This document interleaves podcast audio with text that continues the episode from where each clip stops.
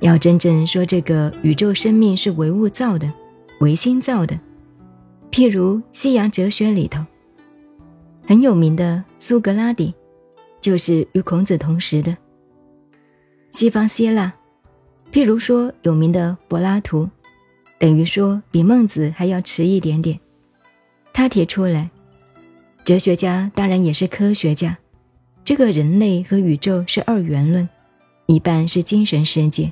一半是物理世界，所以柏拉图对于人类的世界，这些政治家、学术家、哲学家同宗教家是一样的，看现实的人生是悲哀的、可悲的；看这个宇宙、看这个世界是悲惨的、灰心的，总想追求另外有个超越现实的世界。那么，所以柏拉图有他的理想国，等于理想国。就是共产主义的理想的最初的标本，也就是我们中国孔子所讲的大同世界。那么，世界上究竟能不能有一个时代、一个社会达到这样？这是政治意识问题，不是我们今天范围以内的。我们讲的是生命宇宙根根的问题，所以讲的唯心、唯物、唯实。现在我们倒回来。有人提关于中观正见、中观与唯识的问题。中观大家都知道，有些居士们不知道。中观是个名称，学术上的名称。怎么叫中观？很简单介绍：佛法讲空，空的相对面的一派讲有，不空不有叫中观。反正即空即有，非空非有。这个叫中观，这怎么说呢？我们本师释迦牟尼佛过世了，走的时候涅槃了。在中国来讲，有两三种说法。第一，释迦牟尼佛比孔子早七八十年，百把岁的样子。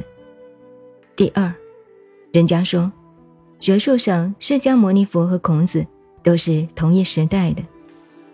第三。释迦牟尼佛比孔子小五六十岁。这个时代考据的问题，我们拿古代做官的办公文的两句话来判断这个案子。这些三派的说法都事出有因，查无实据。讲考据学，我们只好事出有因，查无实据了，都有点道理。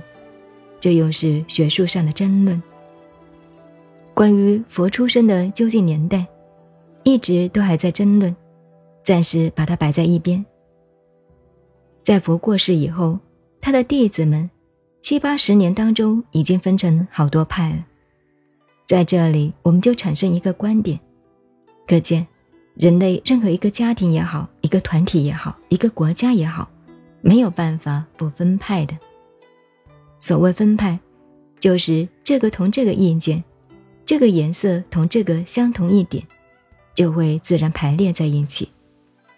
可是，一分派以后，最后的后果都很可怜的。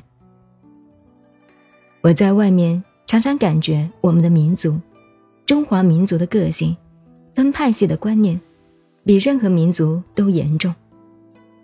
中国人在外国，两个人在一起有三派的意见，这是中国人的特点，要命的，绝不团结的。尤其在海外的华侨，要打击的打击自己人，这个问题民族性，印度也一样，学术的分派很严重。佛过世以后，有些弟子们，佛讲的一切是空，有些认为一切是有。